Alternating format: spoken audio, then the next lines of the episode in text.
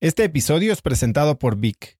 Si me conoces, sabes que soy un consumidor voraz de audiolibros y que he probado todo tipo de aplicaciones para seguir nutriendo mi mente mientras manejo o mientras corro o hago ejercicio, pero sin duda, por mucho, Vic es mi favorita.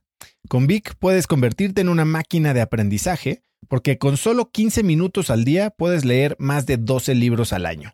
En Vic tienen más de 250 mil títulos y puedes escuchar resúmenes de bestsellers en menos de 15 minutos o libros completos, incluido mi libro Haz lo que importa, así como mis Vic originales como Cómo combatir el síndrome del impostor. Vic, por ser escucha de cracks, te regala 7 días de prueba y después contenido ilimitado por solo 167 pesos al mes en un pago anual de 1.999 pesos al suscribirte a Vic. Simplemente ve a cracks.la diagonal Vic. Vic se escribe B alta E E K.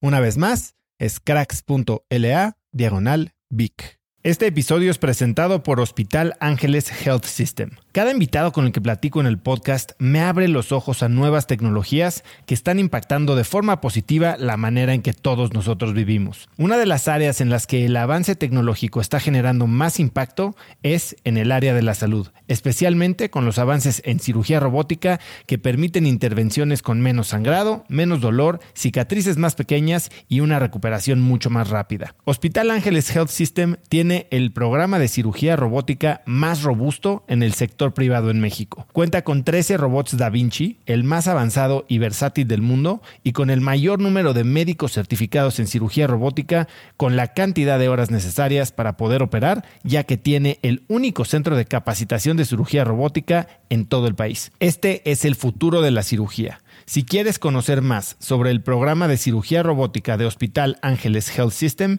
y ver el directorio de doctores, visita cracks.la diagonal ángeles. Una vez más, es cracks.la diagonal ángeles. Consulta a tu médico. O sea, no hay cosa que pase en la vida que no puedas aprender de ella. Y a veces cuando estás en lo más negro, en lo más profundo, y dices, estoy en la gran depresión de mi vida, abre los ojos. Ahí hay algo que tienes que aprender, algo que la vida te está tratando de enseñar. Abre los ojos, voltea a tu alrededor. ¿Por qué estoy tan jodido? ¿Por qué estoy tan mal? ¿Por qué me siento mal? Y te vas a encontrar con unas respuestas y con un valor increíble si es que abres los ojos. Si no, vas a seguir cavando en ese abismo imposible de salir de ahí. Abre los ojos, voltea, mira qué cosas buenas hay, mira qué aprendiste de esa lección y sigue adelante. Hay que chingarle. La vida es para adelante. Y hay que aprender de los errores. Como decía Nelson Mandela, I either win or learn. ¿No? I never lose. Entonces yo nunca pierdo, yo o gano o aprendo. Ahí está la lección. Ahí está la diferencia.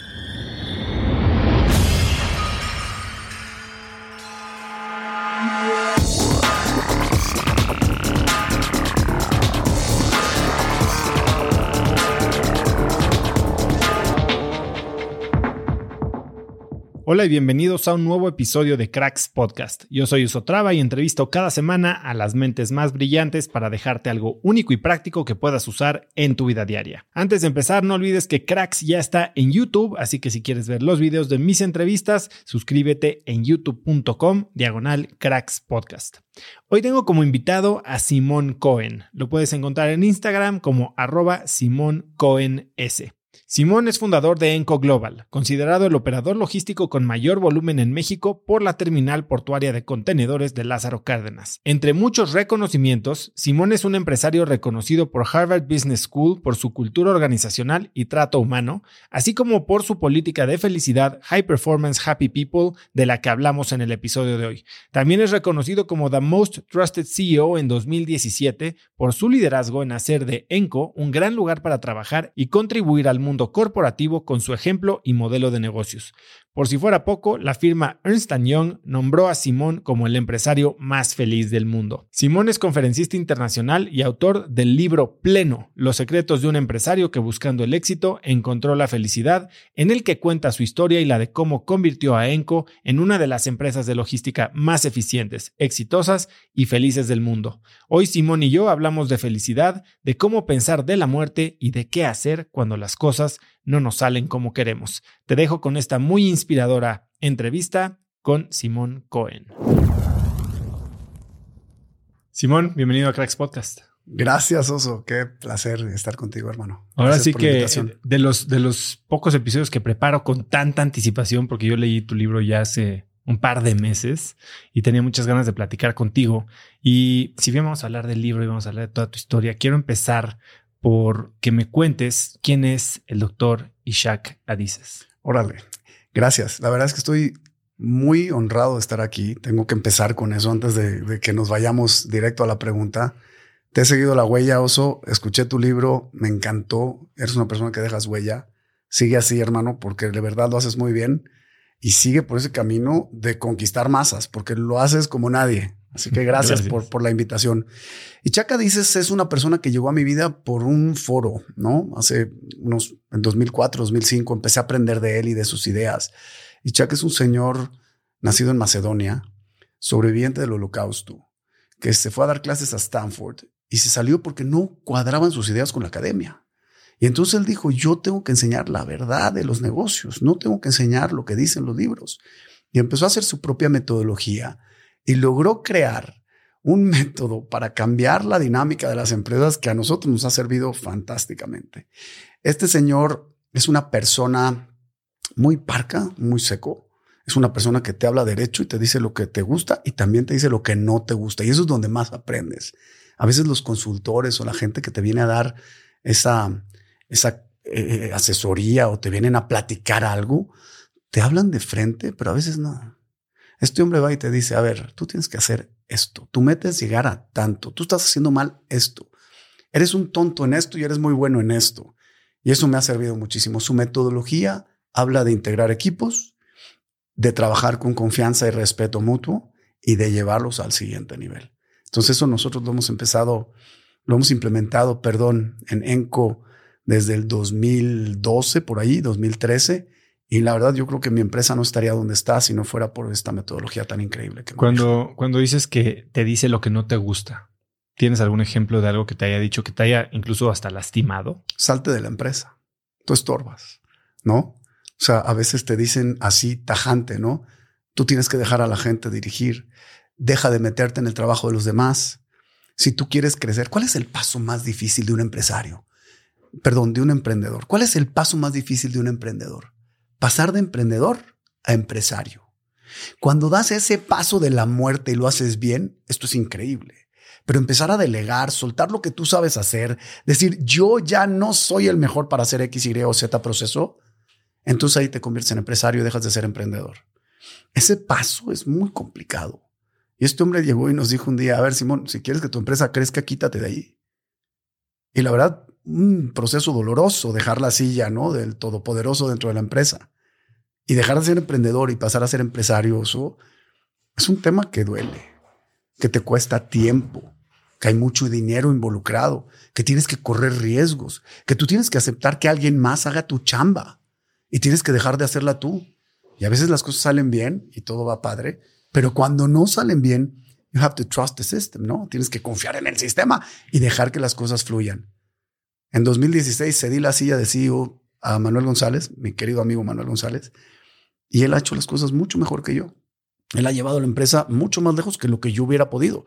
Ahora, eso me liberó a mí tiempo y yo puedo hacer otras cosas que también le traen a la empresa un crecimiento exponencial. Tienes a un amigo como CEO el día de hoy. Tú ya tuviste una no tan buena experiencia trabajando con un amigo.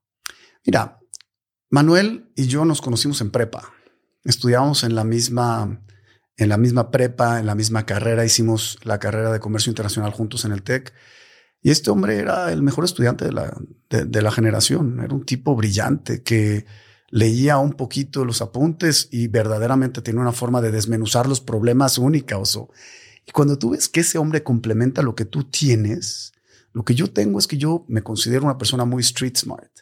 Él es muy book smart. Entonces, cuando combinas ese, esas ganas de socializar y de exponencializar tu vida hacia afuera y alguien que te pueda tener control hacia adentro, porque la, como dice la metodología de Adices, tú tienes que tener flexibilidad y control. Cuando las empresas nacen tienen mucha flexibilidad, poco control.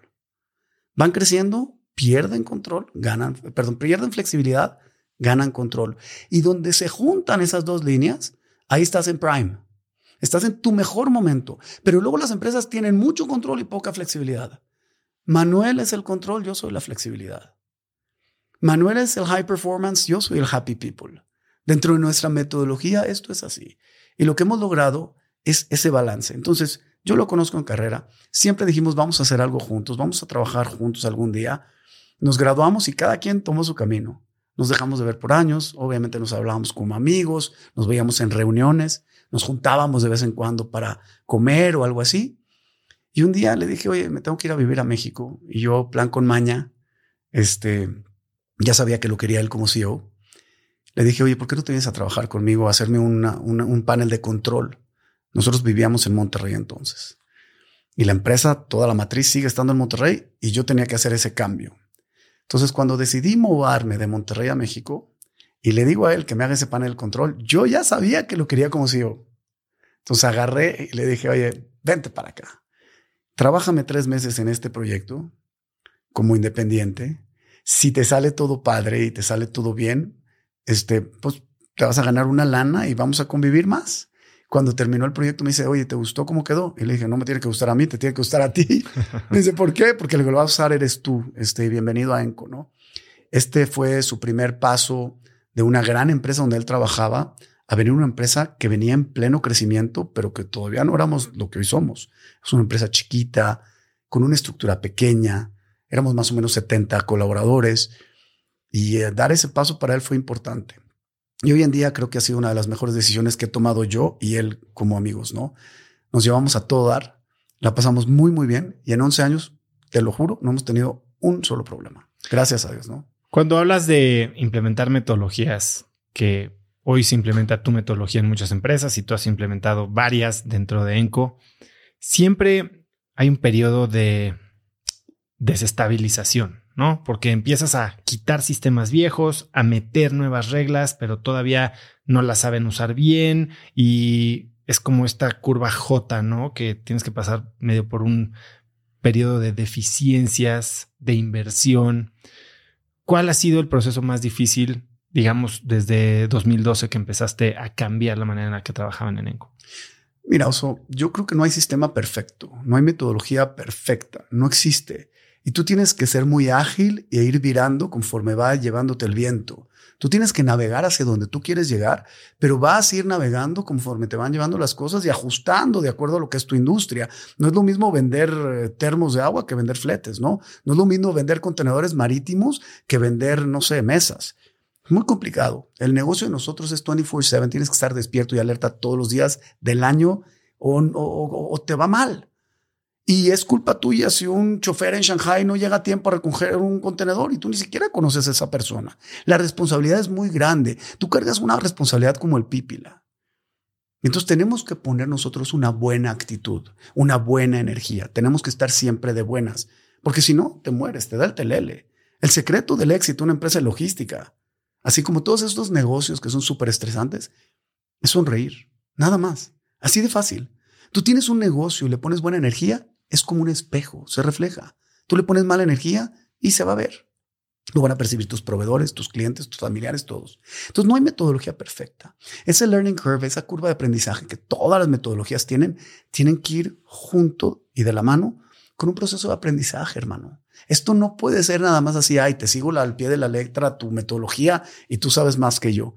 No, yo sé mucho de mi industria. Tú sabes mucho de tu método. ¿Cómo combinamos lo tuyo con lo mío? Para hacer algo padrísimo y que se exponencialice y llevar eso al siguiente nivel.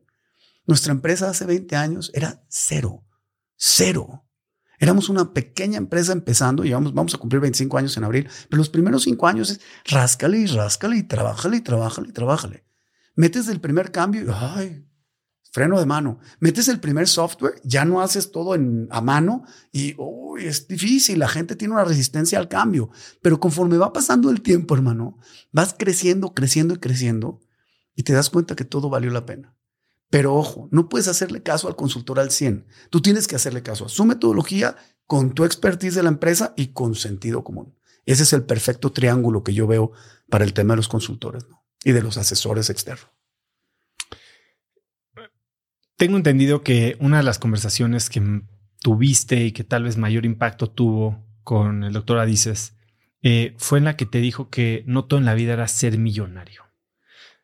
Platícame un poco cómo era tu manera de pensar sobre el dinero antes de darle tanto peso como hoy se lo das a la felicidad, el bienestar, la salud. Mira, yo creo que no, no sé si, si fue Ichak el que me dijo esto, no recuerdo esa parte. Yo creo que fue el wake up call que tuve en China, ¿no? Cuando, y todo el mundo puede leer esta historia, esta anécdota en el libro o puede verlo en cualquier otro episodio este, que está ahí arriba en las nubes, ¿no? De mis conferencias. Pero cuando a mí me detectan con un problema en el corazón y estoy cargado de estrés y depresión y estoy en la mitad de la nada y abro los ojos en una ambulancia en China y me dicen, te vas a morir, te acaba de dar un ataque al corazón. Y yo tengo 32 años, tres hijas chiquitas y estoy viendo para arriba todo conectado, lleno de aparatos. Y voy en una ambulancia eh, eh, que ni siquiera le entiendo al señor que está ahí, el paramédico. Yo no pensé cuántos contenedores muevo. Yo no pensé, Oso, cuántos kilos de carga aérea manejo. Yo no pensé cuántos despachos aduanales o cuántas posiciones de pallets tengo en mis bodegas. Yo solamente estaba pensando en cómo iba a dejar a mis hijas sin papá. Yo estaba pensando en ese momento que me estaba muriendo a mis 32 años, que cómo iba a dejar a mi esposa viuda o a mis papás sin un hijo. Era una cosa ridícula. El dolor que yo sentía por ellos era absurdo. Nunca pensé cuánto dinero tengo en el banco. Nunca pensé qué tamaño era mi casa o qué marca es mi coche o si tengo un cinturón eh, Ferragamo o no. Yo pensaba en cómo iba a despedir a mis amigos ¿Cómo iba a llegar con mis colaboradores? Este, ¿qué, ¿Qué iba a pasar con ellos? ¿Qué iba a pasar verdaderamente con la gente que yo procuro, que yo quiero? Mis papás iban a perder un hijo. Mis hijas iban a perder un padre. Yo no podía permitir que eso pase. Y obviamente como no depende de mí, lo único que dije es, si Dios me da otra oportunidad de vivir, yo voy a ser la persona más feliz del mundo. Y lo voy a hacer de día y de noche. Y no va a haber nada ni nadie que me detenga. Mi camino a la felicidad va a ser directo y sin escalas. Entonces te pones a pensar y pones una balanza, oso. ¿Qué significa la parte económica y qué significa la parte espiritual, de cariño, de familia, de valores? Y ahí es donde cambia mi percepción de lo que yo, digamos, quería en la vida, que mi sueño era tener muchísimo dinero. ¿Cómo era? ¿Cómo era esta vida antes? O sea, tu sueño era tener mucho dinero. ¿Cómo te imaginabas? ¿Cómo jugaba en tus decisiones diarias? Mira, mi padre tuvo un roller coaster, una montaña rusa en su vida económica, no.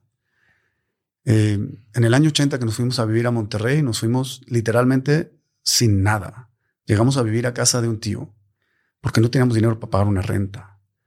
Tuvimos que estar becados en la escuela porque no teníamos cómo pagar colegiaturas. Eh, verdaderamente no había nada. Luego le fue muy bien. Y nos fue muy bien, tan bien que mi juventud era una juventud de niño este, acomodado, no quiero decir nada malo, pero me iba muy bien y tenía mi coche y viajaba y me la pasaba todo dar. Y de repente en el 94 mi papá vuelve a quebrar. Y cuando vuelve a quebrar y él está en ceros, yo le digo, papá, acuérdate, cuando no teníamos nada éramos felices, porque ahorita que tenemos, no podemos ser felices. Y luego otra vez cuando quebramos, no podemos ser felices, no podemos estar en paz. Y yo me obsesioné porque ese roller coaster que vivió él, dije, yo voy a trabajar tanto y tanto para guardar y que cuando vengan las vacas flacas yo tenga guardadito en el banco. Y me metí durísimo a eso, me metí durísimo y mi obsesión era tener mucha lana. Y tanto me obsesioné que mi día laboral empezaba a las 2 de la mañana. Yo a las 2 de la mañana sonaba el despertador, me levantaba a contestar, me salía despacito de mi cuarto para no despertar a mi esposa. Me iba al estudio, abría mi computadora, contestaba los mails con China y le ganaba un día mi competencia. Esa era mi ventaja competitiva. Pero ¿qué crees? Lo hacía yo. Y yo era tan estúpido que pensaba que nadie más lo podía hacer más que Simón y que tú no eras tan capaz como yo de hacerlo. Entonces yo me iba a chambear, contestaba los mails, me dormía a las cuatro y media de la mañana, a las siete ya estaba en la oficina, regresaba a las once. Esa era mi rutina diaria, compadre. Es una friega, no hay cuerpo que aguante. Estuve nueve años así. Entonces el cuerpo reventó y revienta, pero yo estaba obsesionado con hacer lana. Y cuando estás obsesionado con hacer lana y te empieza a ir bien y la adrenalina sube, te olvidas de comer, te olvidas de dormir, te olvidas de hacer ejercicio, te olvidas de tus amigos, te olvidas de tu familia, te olvidas de todo porque te está yendo bien. Y eso es veneno. Eso es veneno. Eso te va a llevar a fracasar. Porque hay gente tan rica que tiene, perdón, hay gente tan pobre en el mundo que lo único que tiene es dinero. Y yo no quería eso, hermano. Yo no quería eso. Y cuando me doy cuenta y despierto en la ambulancia y me dicen, güey, te vas a morir. ¿De qué te sirve tanta lana? No vas a ser el hombre más rico del cementerio. Empecé a cambiar de un Profit Oriented Organization, ¿no? Una organización enfocada al profit, a un Purpose Oriented Organization, que es enfocada al propósito. Y yo me enfoqué a tener a mis colaboradores felices. Yo me enfoqué a que ellos coman bien, duerman bien, hagan ejercicio y empezamos a meter metodologías y dije, tú quieres tanto a tus hijos como yo a los míos. Antes de llegar a eso, me, me gustaría ahondar un poquito en esta filosofía del dinero, porque ciertamente yo también creo que el dinero no es lo más importante cuando lo hay. ¿No? Cuando, cuando, no lo hay. Es lo más importante. Es lo más importante. O sea, cuando no puedes pagar el doctor a tus hijos, la escuela, cuando estás pensando cómo vas a llegar a la renta. Eh, ¿Hasta qué punto una ambición o una, no sé, algún, alguna, sí, yo voy a decir la ambición puede ser saludable? Mira, es muy saludable. Yo sigo siendo un tipo muy ambicioso. Yo quiero tener la empresa más grande del mundo, punto. Y voy a lograrlo. Y estoy rodeado de gente tan fregona que me van a llevar a mí a hacerlo. Y no es por mí, es por dejar un legado, es por decirle al mundo que los mexicanos sí podemos. El dinero es muy importante, la ambición es muy importante, pero sin que te quite el sueño. Obviamente cuando no hay nada, hay una parte, es la pirámide de Maslow. La parte de abajo está cubierta, después todo lo demás es lujo. En la parte de lujo es cuando puedes jugar. Cuando no tienes para comer, dale y acelera a fondo. Y así te enfermes, no importa, pero tienes que darle de comer a tus hijos. Entonces, eso es lo que yo, digamos, no supe parar. Yo cuando ya estaba un poco cómodo, no paré, porque la ambición te lleva a pensar en más cosas, ¿no? Y en tener una cuenta de cheques más grande y en ahorrar más dinero. Y eso es un poco veneno. Cuéntame un poco entonces, ¿cómo cambia la manera de operar? Para dar contexto, ¿qué es ENCO? Lo empiezas hace 25 años y en este momento de quiebre a tus 32, ¿Qué es lo que cambia dentro de la empresa? Mira, al principio yo hacía todo. Yo empecé esta empresa por casualidades del destino. Eh, estábamos asociados con una empresa alemana. Eh, en 2006, los perdón, en 2007 los compramos nosotros a ellos y nos quedamos como únicos dueños, mi familia y yo. Pero hay muchos factores dentro de esto.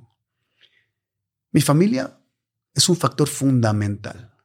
Después de lo que me pasó, le puse un peso más específico a mi familia.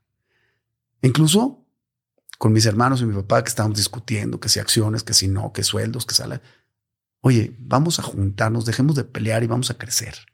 Tú sabes hacer cosas mejor que yo, yo sé hacer cosas mejor que tú y nos complementamos más.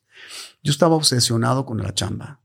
Trabajar, trabajar, trabajar, trabajar, trabajar. Era todo lo que había en mi vida. Me olvidé de todo. ¿Y qué pasa después de ese quiebre cuando me pasa esto a los 32 años? Empiezo a pensar más en cómo hacer una empresa con propósito, cómo hacer para que la gente esté mejor. Y si yo hago que mi gente esté mejor, ellos van a producir más. Y ahí te va el ejemplo. Yo tuve que delegar a fuerzas. Yo regreso de China con este diagnóstico de Wolf Parkinson White en el corazón y con una carga de estrés estúpida, ¿no? O sea, verdaderamente me decían, oye, bájale a tu estrés o te vas a morir. Yo pensaba que cuando te iba bien, no te daba estrés. Cuando te va bien, ¿por qué estás estresado si te va bien? Pues claro que te estresas y claro que te enfermas. El dinero tiene que ser una consecuencia, no un propósito. Cuando tú te obsesionas con el dinero como, como propósito, seguramente te vas a caer, te vas a romper dos dientes y te va a salir una cicatriz. Ojo ahí. Cuando tú te obsesionas con un propósito, la consecuencia es que va a llegar la parte económica. Y entonces ahí yo delegué a fuerzas. Llego de China, me diagnostican el problema en el corazón y me llenan los doctores de medicinas y yo estoy como un moped. No puedo moverme, no puedo pensar, no puedo actuar y la empresa tiene que seguir. Y la única solución que yo tenía era delegar. Un evento espectacular que me pasó en mi vida es que todos mis colaboradores vinieron un día a mi oficina cuando yo estaba en el peor momento de mi vida. Me abrazaron todos y cada uno de ellos. Y me dijeron, Simón, estamos contigo, güey. Y nosotros vamos a hacer toda tu chamba y vamos a llevar esta empresa al siguiente nivel. Y la empresa no eres tú, la empresa somos todos. Y hoy es momento de demostrarte lo que tú nos has demostrado siempre. Tú nos has querido un chingo siempre. Ahora es momento que nosotros queramos más. Y ahí me rompí a llorar. Y la empresa empezó a funcionar mejor. Y yo me di cuenta que había gente mejor que yo. Y yo me di cuenta que había personas que sabían más de logística que yo. Y yo me di cuenta que había gente que administraba mejor que yo. Y ese es el síndrome del emprendedor. Piensas que tú eres el todopoderoso en la empresa. Y no. Si quieres ser exitoso, rodéate de gente mejor que tú. Yo tenía gente muy, muy buena, pero no los dejaba volar. Y eso cambió fundamentalmente, Oso. Para mí, el hecho de empezar a hacer equipo, entender que se pega más duro con un puño que con un dedo, eso me cambió la vida. Y eso me llevó a ser un empresario, insisto, y no un emprendedor. Cuando hablas de la gran diferencia entre empresario y emprendedor, es rodarte un mejor equipo y delegar. Que delegar es la palabra que se repite una y otra y otra vez en estas empresas que escalan a miles de empleados y un impacto global. Pero yo creo que es las cosas más difíciles que puedes intentar hacer eh, en la práctica. ¿Cómo se delega efectivamente? Porque delegar no es dejo de hacer y ching su madre. No, no, sea, no, obvio no. A ver, yo entendí que el liderazgo no se eh, ejerce de arriba para abajo. La cultura de la empresa nace de abajo para arriba. El liderazgo de la empresa nace de arriba para abajo, pero con una pirámide invertida. Déjame te explico. El liderazgo normalmente nos los pintan en la escuela, en el salón de clases, como una pirámide y el de abajo sirviendo al de arriba. El de abajo, que tiene el puesto más bajo, tiene que atender al, voy a decir, jefe, luego el jefe al supervisor, el supervisor al gerente y el gerente al director. Eso es lo normal. Todo el mundo nos, nos, nos explica eso. Cuando yo entendí que yo estoy aquí para servir y yo volteé esa pirámide y lo único que estoy haciendo es yo servir a mis colaboradores los hago exponencialmente mejores. Cuando tú como líder te pones al servicio con humildad, con dedicación, con entrega de tus colaboradores, y en vez de pedir que te hagan el café y que te pongan las galletitas, lo haces tú a ellos, hay magia. Ese, ese ejemplo creo que se entiende, el café, pero soy gran partidario del liderazgo servicial.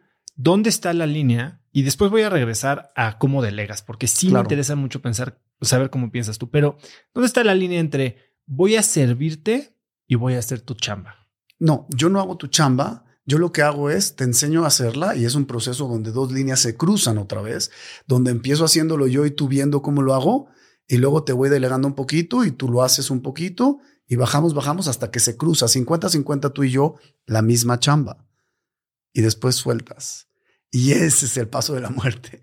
Cuando sueltas y entonces él ya tiene que hacer o ella ya tiene que hacer todo y tú ya no más estás supervisando.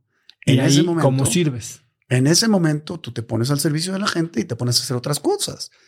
Porque el tiempo tuyo es el que más vale. El tiempo es lo que más vale. El tiempo de la gente es lo que más vale. Y lo que tenemos que hacer es exponencializar a la gente. Oye, tú vas a hacer esta chamba, pero yo entonces voy a estar libre y puedo hacer esta otra que nos genera más ingresos, que nos genera, más visión, un brand recognition diferente, que tú sepas quién es Enco Global en cualquier rincón del planeta.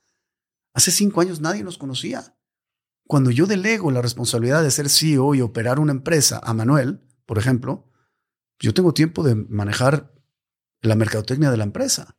Y hoy en día, cualquier persona que tú le preguntes que trabaje en logística o que sepa de comercio internacional, saben quién es Enco Global. Antes no sabía nadie. Y en estos 25 años, además del momento en el que casi te mueres, que creo que es obvio, eh, ¿cuál crees que ha sido el momento más difícil que han pasado como empresa? Yo creo que a principios de la pandemia. Cuando empezó la pandemia, no sabíamos si alguien iba a volver un contenedor en no sé cuántos años. Empezaron a cerrar fronteras, no sé si acuerdas, pero algunos países de Centro y Sudamérica cerraron sus fronteras. Y yo me junté, oso, con todos mis colaboradores y les dije más o menos lo siguiente. Chavos, ustedes llevan 22 años cuidando la empresa. Es momento que, em-, que la empresa los cuide a ustedes. Ustedes lo han hecho muy bien. Ahora es momento de demostrarles yo lo que puedo hacer por ustedes. No va a haber ningún despido y no les voy a bajar el sueldo a nadie. Así me quede pobre. Así tenga que vender algún activo, ustedes no se van a quedar sin trabajo. Por lo menos les garantizo eso dos años. Así que vamos a fregarle todos juntos, vamos a echarle todas las ganas del mundo juntos y vamos a salir de esta juntos. Tuvimos cero bajas durante dos años. Cero. Obviamente después las, em, las, cosas empezaron a funcionar de manera diferente y obviamente hubo bajas y altas y todo. Pero tuvimos un compromiso de todos los que estábamos en la empresa, de entregarnos con cuerpo y alma al propósito que teníamos. Y entonces cuando tú cuidas a tu gente de esa manera, tu gente te cuida de la misma manera. La gente nos dijo, yo me bajo el sueldo si es necesario. Y venían ellos a decírmelo a mí. Me sacaban lágrimas. Venían, yo necesito el dinero, pero sé que la empresa se puede morir y yo no quiero que se muera. Vamos a echarle ganas. Y luego vino ahí una revolución en los fletes internacionales, los que están aquí, este, de tu auditorio que conocen esto, pues un flete de mil se fue a 15 mil, ¿no? O sea, en, meses. Y fue una locura. Y entonces pasamos de una crisis absurda a una situación donde teníamos que manejar los flujos de efectivo, porque pues, ¿cómo, cómo le haces, no? Entonces fue una situación muy padre donde vimos una solidaridad, una empatía de la gente. Nos vimos todos vulnerables, nos quitamos las máscaras, nos dijimos la verdad derecho y sin escalas, oso. Y era, vamos juntos. Me interesa mucho hacer doble clic en las estrategias que utilizaste para manejar el flujo efectivo. En tu caso, ¿tenías tú que financiar a los clientes y por eso estabas como que en un crunch de capital de trabajo o era tanto el flujo que no sabías qué hacer con el balance? a, ver, eh, déjame te explico bien hay veces que tú cobras fletes, tú das crédito, ¿no? Entonces tú estás cobrando fletes de mil dólares y de repente el flete se va a 15 mil, pero estás pagando el costo de contado. Esa curva es la que duele. ¿Cómo pago fletes de 15 mil cobrando fletes de mil o de dos mil o de tres mil? Entonces se convirtió en un challenge financiero espectacular y logramos salir padrísimamente bien librados, ¿no? Pero es un reto. Es un reto manejar tus flujos de efectivo en una empresa. Ahora, ese proceso se invierte si las tarifas bajan. Tú cobras fletes de 15 y pagas fletes de 3, ¿no? Estoy inventando. Entonces, ese proceso es un proceso mágico. Llevamos 20 años haciéndolo, 25 años haciéndolo. Pero ¿qué pasa? Esta vez fue exponencial. Nunca había pasado, nunca había pagado yo un contenedor de China a México más de, voy a decirte algo, 4 mil, 5 mil dólares. Hoy se fue a 15. Había contenedores de 20. Y dices, ¿qué hago con eso? ¿Cómo controlo eso? No, no se puede. Es algo prácticamente imposible. Oye, y, en un como side note, ¿cómo piensas tú sobre esta revolución digital que se está dando en tu industria con jugadores como Nuevo Cargo, como Nowports, eh, que Poncho ha estado aquí? Eh, saludos a Poncho y a todos, este, a Deepak, a todos. Les mando un abrazo. Los conozco muy bien. ¿Cómo, qué relación tiene lo que tú haces con lo que está pasando en ese sector?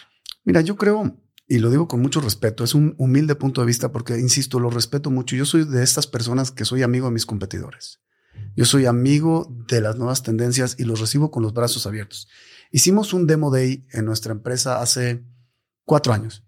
Y de hecho, Poncho estuvo metido, en Nuevo Cargo no pudo venir porque tuvo alguna situación, pero estuvieron siete startups de logística muy importantes, este, tratando de presentarnos qué es lo que iba a ser la revolución. Lo que creo que no está bien definido es que las startups piensan que los incumbents o los que estamos jugando por muchos años no le vamos a meter dinero a la digitalización. Todos somos digitales. Esto es un ticket to play. O sea, esto, si no lo tienes, te mueres. Entonces, nosotros hemos hecho cosas, creo yo, en digitalización mucho mejores que muchas otras empresas. No quiero poner nombres porque de verdad hay gente muy capaz allá afuera y sé que lo hacen muy, muy bien. Pero luego hay gente que viene y te vende espejitos, ¿no? Y mucha gente compra el ticket y, y, sí se vale, pero nosotros tenemos que ejecutar. Nosotros no tenemos tiempo para salir a levantar capital, no tenemos tiempo para andar buscando inversionistas, no tenemos tiempo para andar vendiendo nuestro software afuera. Nosotros lo que tenemos tiempo es de ejecutar. Y de vivir la vida felices, ¿no? Entonces, respeto mucho estas startups, a todas las respeto muchísimo. Hay gente mucho más capaz que yo, lo reconozco, lo sé. Existe afuera gente muy talentosa y yo lo único que tengo que hacer es ponerme a la altura, ¿no? Como empresa tenemos que estar jugando el mismo juego, tenemos que enfocarnos en lo que tenemos que hacer y que el cliente cuando quiere saber dónde está su contenedor, agarre su celular, le ponga un botón y sepa dónde está el celular. Si quiere cambiar los documentos, le pica un botón y cambia los documentos. Y eso ya existe. Insisto, ese no es un ticket to win. Ese es un ticket to play. Eso no va a ser un diferenciador mañana. Todo el mundo lo tiene que tener. Y el que no lo tenga va a quebrar. Mismo caso con Uber Freight, por ejemplo. Mira, Uber Freight, conozco muy bien a Bill Diggert, él es el CEO, lo conocí en, hace unos años en San Francisco. Bill es un, un tipo muy, muy este, eficiente y tenían una idea padrísima, pero si ellos no hubieran comprado Transplace, no hubieran tenido ese traction de carga que tienen hoy en día. Y eso es lo que está sucediendo. Entonces yo creo mucho en las alianzas, creo mucho firmemente en las colaboraciones, creo mucho en M&A. Insisto, yo creo mucho en eso yo creo que el dinero se acaba eventualmente, ¿no? Las, startups que inyectan dinero, que, los venture capitals inyectan dinero y no tienen un fundamento, eventualmente pueden explotar. Eso es lo que creo y lo he visto 100 veces. Yo he invertido personalmente en startups que me han dejado inversión cero y he invertido en startups, que han volado, ¿no? Entonces, ¿en qué sectores te gusta invertir? Mira, en todos, ¿no? Pero principalmente en el que conozco. ¿Has este, invertido entonces en... En, algunas sí, logística, sí. ¿Alguna que sea tu favorita? Las quiero a todas igual. Mira, me encanta, me encanta el, el hecho de tener esa energía con, con, con, los chavos jóvenes. Yo trabajo muy bien con, con la gente joven. Me, me, conecto bastante, bastante bien y me gusta aprender de ellos. Soy cero arrogante como persona de 48 años. Cuando llega un niño de 22, yo quiero aprender de él. Literal. Me manejo de esa manera y le puedes preguntar, eh, a muchos este, colegas competidores jóvenes que están por ahí. Incluso yo los he formado. Incluso creo que en tu podcast, Poncho menciona que yo fui el primero que lo ayudé. Estoy casi seguro que fue este, aquí vamos a checar ese, este, Está ahí, sí. Yo hice un embarque para ellos este, cuando no tenían la estructura y lo hago con mucho gusto. Y lo hice con mucho gusto. Y de verdad, eh, insisto, Poncho y Maxi son grandes amigos, los aprecio mucho, los respeto por lo que han hecho. Han levantado un, fondo, un, capital increíble de fondos internacionales impresionantes. Pero al final del día, pues son cosas distintas. Lo que, donde están ellos, donde estoy yo. Y es de eso se trata la vida. Yo te respeto por lo que haces y yo creo que es mutuo ese respeto. Nos hemos ganado nosotros, creo, una posición en el mercado tan padreoso, donde yo creo que ven a Enco como gente buena, como gente noble, como que estamos aquí para colaborar y para crecer. No estamos aquí para fregar a nadie. Yo no estoy aquí para romperle las piernas a nadie. Yo estoy aquí para ser mejor que yo cada día. Yo estoy en esta empresa para ir adelante de mí mismo ayer. Yo quiero ser mejor que yo ayer. Y me tengo que capacitar y tengo que entrenar para lograr eso. Si yo me pongo a ver a mis competidores, ya estaría pues literalmente muerto. Hay empresas que facturan billones de dólares en nuestra industria, multinacionales que son inmensamente grandes e inmensamente profitable, no rentables. Hay muchísimo dinero en, esta, en estas empresas multinacionales. Si me pongo a comparar con ellos, yo soy un idiota. Si me pongo a comparar contra mí mismo, todos los días he ido un pasito adelante. Y eso es lo que me da a mí esa gasolina para seguir. Háblame más de esta filosofía High Performance Happy People. ¿Cómo, qué significa? Ya nos hablaste, quieres que tu gente sea feliz, que haga ejercicio, que duerma bien, pero ¿cómo se implementa y cómo se ve en el día a día de una empresa? Sí, mira, High Performance Happy People nace porque yo quiero vivir mi vida diferente. Y cuando yo decido cómo vivir yo mi vida diferente para estar bien y estar en balance, porque yo perdí el equilibrio en ese incidente que ya platicamos mucho, yo dije, ¿qué tengo que hacer bien? Lo primero que te dicen los libritos es, come bien. Perfecto. Duerme bien. Perfecto. Hace ejercicio. Perfecto. Medita. Perfecto. Ayuda a los demás. Perfecto. ¿Cómo lo pongo en un sistema para que todos los que trabajamos juntos lo puedan llevar a cabo? Entonces, High Performance Happy People son cuatro pilares fundamentales. El primero es wellness. Come bien, duerme bien y hace ejercicio. Todas las personas que entran a trabajar a ENCO toman un curso de cómo dormir obligatorio, por ejemplo. Es ¿Qué- ¿Qué te obligatorio. enseña ese curso? A ver, cuéntame, Tenemos ¿qué te algunos doctores y tú especialistas en el sueño. duermes? Sí, tenemos doctores especialistas en el sueño, desde cómo preparas tu cuarto para dormir bien, hasta cómo hacer cuando tienes insomnio, cuando no puedes descansar bien, cuando tienes el hámster corriendo, porque a todos nos pasa, cuando te da ansiedad, cómo respirar, y nos enseñan a dormir bien. Y ya. Si no duermes, ¿cómo puedes trabajar? Si estás cansado, ¿cómo puedes ser efectivo? Tú pregúntale a cualquier deportista olímpico. ¿Cómo le haces para ser un buen deportista? Comer bien, dormir bien y entrenar un montón. Entonces empezamos con ese tema. ¿Cómo le haces para dormir bien? Después, hay nutriólogos. ¿Cómo comes bien? O sea, la comida, tú eres lo que comes. La comida es muy importante y si le das mugrero a tu cuerpo, tu cuerpo te regresa poca energía. El cuerpo es mágico. Hacemos magia con lo que le metemos al, al tamal, ya sabes. Pero sabes una cosa, al final del día yo creo que tenemos que enseñar a la gente porque no comen mal porque no saben. O sea, ellos comen mal porque no tienen conocimiento. Entonces les enseñas y ya es decisión de cada quien.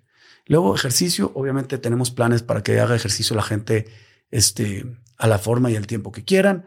Luego hacemos, el segundo pilar es mindfulness, es estar consciente de que estamos vivos. Nos estamos muriendo minuto a minuto, güey. No nos damos cuenta, oso. Ya tenemos una hora menos de vida de- desde que empezamos el podcast. Una hora menos. Y mañana va a ser un día menos, y pasado una semana menos. Y, y se va a la vida. Y cuando te das cuenta, tienes 75 años y ya te estás muriendo. No se puede tener una vida feliz si no eres feliz en tu chamba. Uno no puede dejar de vivir y decir, ay, déjame, pongo mi vida en stand-by, me voy a la oficina, la paso mal, soy un amargado y regreso a mi vida feliz. No se puede, güey. Lo único que le pido a la gente es balancea para que estés feliz. Y eso es mindfulness, estar consciente de donde estás, vivir en ataraxia. Ataraxia es la falta de miedo, falta de temor y también la falta de ansiedad. El pasado te trae depresión, el futuro te trae ansiedad. Vive en el presente. Eso es vivir en ataraxia. Y eso está en mindfulness. Y luego viene happiness. ¿Y qué es happiness? Happiness se vale reírte en la chamba. Te puedes reír en la oficina. Todo el mundo llega muy serio. Estamos trabajando. No, güey, ríete de ti mismo. La regaste, ríete de ti. Aprende de tus errores. Disfruta la vida, ríete con tus amigos. Mis juntas comienzan con carrilla, con desmadre. Vamos a reírnos un rato. Y te puedo echar carrilla del América si le vas, o del Toluca, o de los Tigres, los Rayados, de la NFL, de lo que sea, pero ríete un rato. Afloja la quijada, pega los labios a las orejas, descansa, ríete. Y ahora sí, cuando hay que trabajar, vamos con todo. Pero también dentro del tema de happiness está mucho, mucho el ayudar a los demás. Somos una empresa que verdaderamente nos preocupamos por dar a los demás un poquito.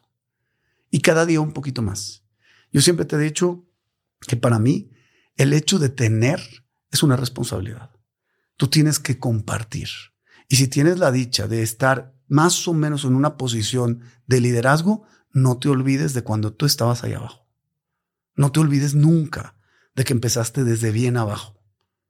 Y el cuarto pilar es high performance.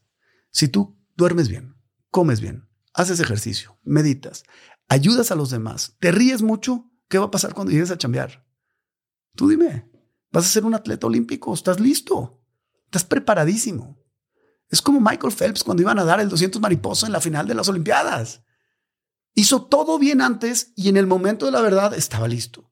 Y eso es lo que nosotros hacemos más o menos dentro de la empresa. Y lo ejecutamos pues tal cual como, como te lo platico. Es muy sencillo. Nos han dado premios en todo el mundo por esta filosofía. Tengo un caso en Harvard por este premio, por esta filosofía. Tenemos un caso en London Business School, tenemos publicaciones en HBR, tenemos en todas, porque siento que es tan sencillo y es tan lógico que por eso me gusta compartirlo, ¿no? ¿Y qué pasa cuando tú das todo de ti en términos de la empresa, en estos sistemas, das las herramientas y hay gente que simplemente no la quiere usar? Esto no es para todos, brother. Hay gente que simplemente no quiere ser feliz. Hay gente que no le gusta trabajar así. Hay gente que le gusta trabajar de otra manera. Esto no es para todos. Y hay gente que yo contrato y le digo, oye, vente, vamos a echarle ganas juntos a este proyecto. Y si dice, es que no me siento cómodo, o sabes qué, yo voy a ser amargado. A mí no me importa ese, ese ambiente tan padre que tienes. Yo me quedo solo. Y solito el sistema los echa. Este sistema está diseñado bottom up. Esto viene de abajo. Yo aprendí a ser feliz por mis colaboradores. Mis amigos que trabajan conmigo me enseñaron a trabajar feliz. Mi papá tenía un sistema de trabajar diferente al mío, era muy distinto.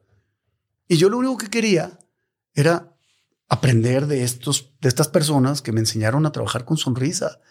Yo decía, ¿por qué no me puedo reír? Hay una anécdota increíble, te la cuento en un minuto.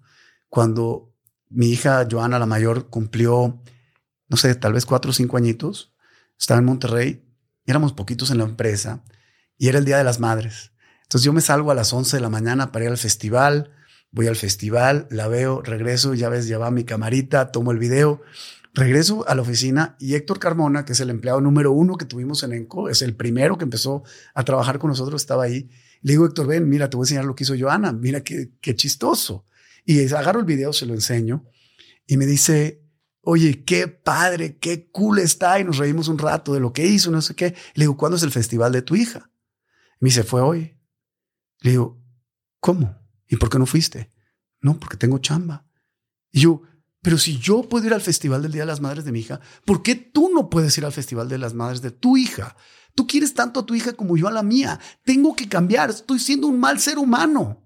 Y a partir de ahí cambiamos toda la filosofía. Yo me sentí tan mal porque no es mi esclavo, es mi amigo. Trabajamos juntos para un mismo propósito y yo sí puedo hacerlo y él no. No se vale. No se vale. Tenemos que cambiar esa forma de trabajar y cuando lo haces, los derechos crecen, pero las obligaciones crecen más. Y el compromiso que tienen ellos de trabajar a las 3 de la mañana es igual o mayor al mío. Y entonces cuando das esa libertad con gente realmente buena, las cosas resultan muy padres y el resultado para todos es exponencial. Sí, eso me llama la atención porque dices, este sistema no es para todos, ¿no? Y hay gente que no quiere trabajar en ese sistema, pero hay gente que quiere los beneficios y no está dispuesta a pagar con compromiso. ¿Cómo manejas una situación así? Mira, yo, a mí me preguntan mucho, oye, ¿en la empresa más feliz del mundo corren a gente? Sí. Pues, sí. Oye, hay gente que no tiene buenos indicadores, pues te vas, güey. O sea, high performance va primero que happy people, ¿no? Aquí no es la mejor empresa para echar la hueva. This is not a great place to echar la hueva. This is a great place to work. Aquí estamos para trabajar y para ser eficientes y para romperle la cara a todo lo que se pueda, ¿no? En buen sentido. JP Morgan nos nombró este año como la empresa más eficiente del mundo en nuestra industria del mundo. Nadie produce más dólares por empleado que nosotros. En el mundo. Y no estoy diciendo con eso que seamos billonarios. No, no, no. A ver, somos una empresa muy eficiente. Y luego llegan y me preguntan, oye, ¿por qué eres tan eficiente si le inviertes tanto tiempo en esos cursitos raros? Pues por eso, güey. Precisamente por eso somos tan eficientes.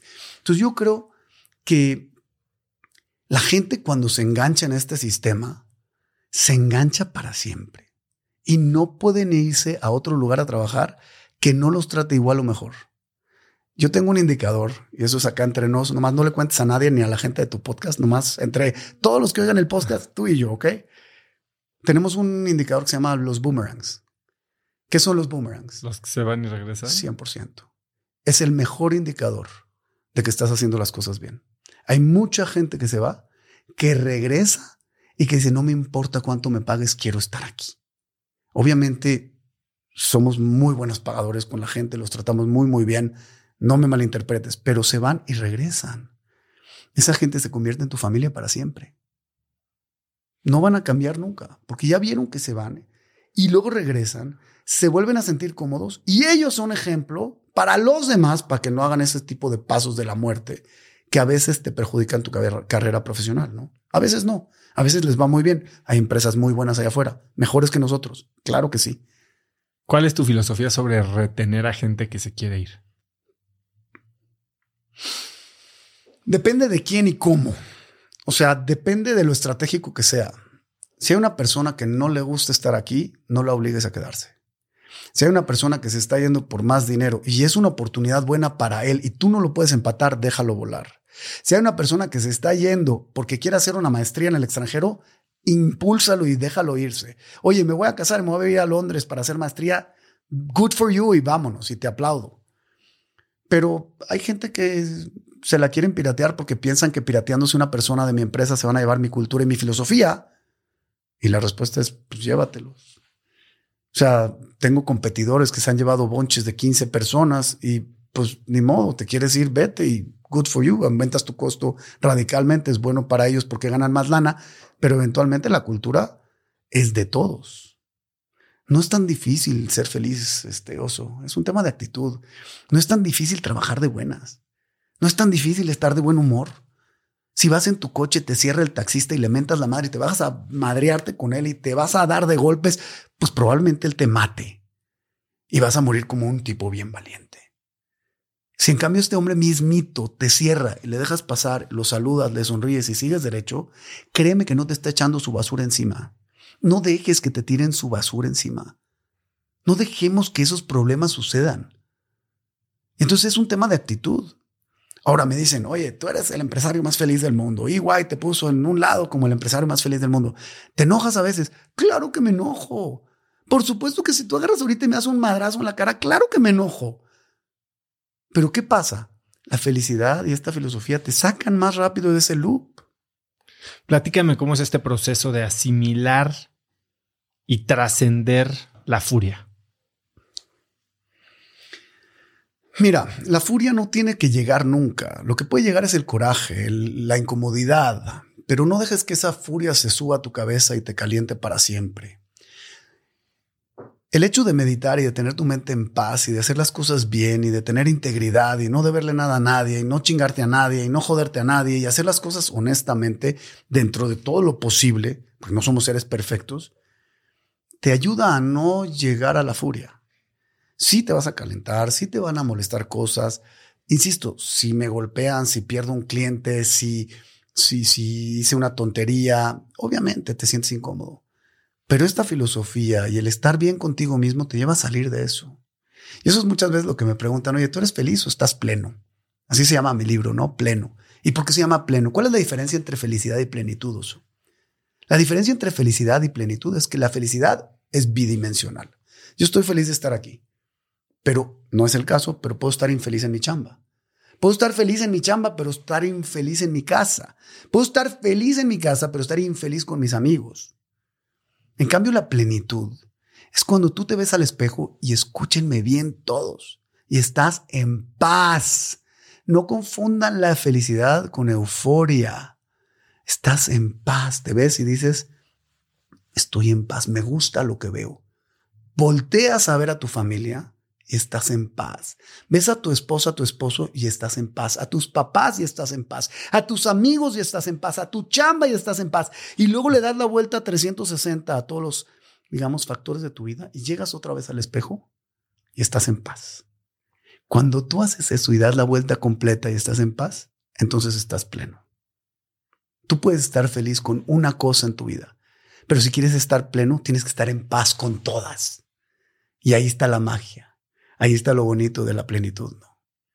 Gran parte de tener esta plenitud yo creo que tiene que ver con el saber por qué está haciendo las cosas, ¿no? Y es eh, algo de lo que hablo mucho en el libro, eh, haz lo que importa. Tú hablas de, y lo mencionaste hace un momento, de que convertiste a Enco en una empresa con propósito. Háblame un poquito de cuál es este propósito y cómo logras que el propósito empate con la gente que trabaja en la organización. Mira, yo creo que comunicándolo bien, ¿no? El propósito de nosotros es trascender y crear gente feliz y altamente productiva. Yo creo que es muy fácil comunicar esto. Yo creo que un líder tiene que tener dos cosas muy buenas. El primero es hablar bien y el segundo es escribir bien. Porque si no te entienden lo que quieren, es imposible que cumplan las metas, ¿no? O sea, tú tienes que, que, comunicarte bien con la gente para que la gente esté alineada a las metas y objetivos de la empresa. Entonces yo creo que es eso, ¿no? O sea, para mí el hecho de yo comunicarme bien con mi gente y decirles lo que queremos y el estar machacándoles todos los días de que, oigan chavos, aquí vamos a ser, estar contentos, vamos a ser gente buena, cero tolerancia a la corrupción, cero tolerancia a las trampas, vamos a procurar no decir mentiras, por favor, porque aquí no se vive así y vamos a vivir tranquilos internamente para poder externar esa misma energía. Entonces yo creo es cuando la magia, insisto, sucede. No somos perfectos, Uso. Tenemos muchas áreas de oportunidad. Tenemos muchas áreas de vulnerabilidad. Pero te juro que cuando tienes una buena actitud, reconoces esas áreas de oportunidad y las corriges mucho más fácil que si eres arrogante y dices, es que así lo he hecho siempre. Es que esta es la forma en que yo he trabajado siempre y me ha dado resultados. Ahí está, muevo muchos contenedores y así lo he hecho siempre. No, tenemos dos oídos y una boca para escuchar el doble y hablar la mitad. Tenemos que escuchar lo que está pasando. Y si hay algo que podemos hacer mejor, tenemos que ser lo suficientemente humildes para poner los pies en la tierra y salir adelante. Hay un dicho que me encanta.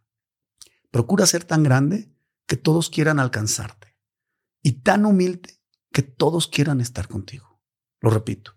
Procura ser tan grande que todos quieran alcanzarte y tan humilde que todos quieran estar contigo. Esa frase es mi mantra. Ahí quiero estar. Quiero ser que las personas digan, no manches, qué feliz es este güey. Qué padre está, increíble su filosofía, su metodología, todo lo que está haciendo Enco, todo lo que estamos haciendo como empresa, como familia.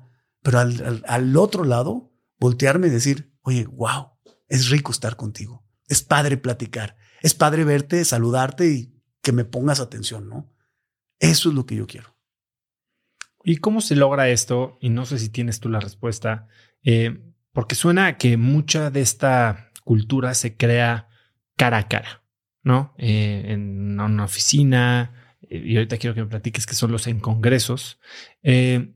¿Cómo crees que se puede lograr esto en una época en la que pues, cada vez menos gente va a regresar a la oficina o se tienen equipos distribuidos globales por Zoom?